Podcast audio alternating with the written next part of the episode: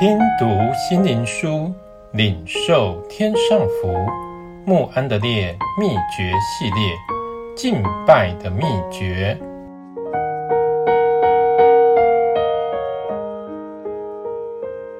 第二十三日，罪，罪魁，并且我主的恩是格外丰盛，使我们在基督耶稣里有信心和爱心。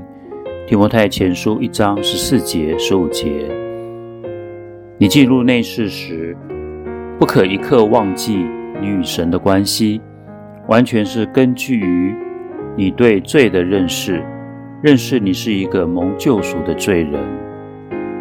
罪使神的圣洁成为可怕，罪使神的圣洁显出荣耀，因为他说：“你们要自洁成圣。”因为我是耶和华你们的神，我是叫你们成为圣的耶和华。利未记二十章七节，一章八节。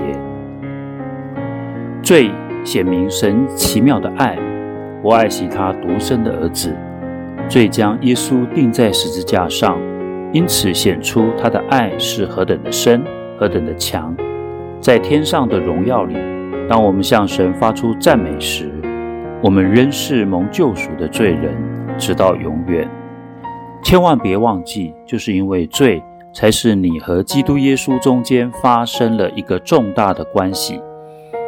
神所以要你每天与他相交，有一个目的，就是要拯救、保守你脱离罪的权势，且带领你进入他的形象，并进入他无限的慈爱里。就是因为想到罪，才使你低头。俯伏在他脚前，深深地降服敬拜他，就是因为想到罪常常围绕你、试探你，因此你的祷告就能热切，你的信心就是隐藏在基督里的信心才能急切。就是因为想到罪，才使基督显得不可言喻的宝贵，使你每时每刻依靠他的恩典，并且叫你靠着那爱我们的主，做一个得胜有余的人。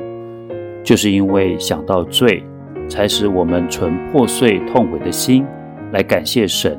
这破碎痛悔的心，神必不轻看。他要在我们里面做工，并喜悦住在痛悔谦卑的灵里。唯有在内室亲近父的时候，我们才能胜过罪。基督的圣洁才赐给我们，圣洁的灵也充满我们的生命。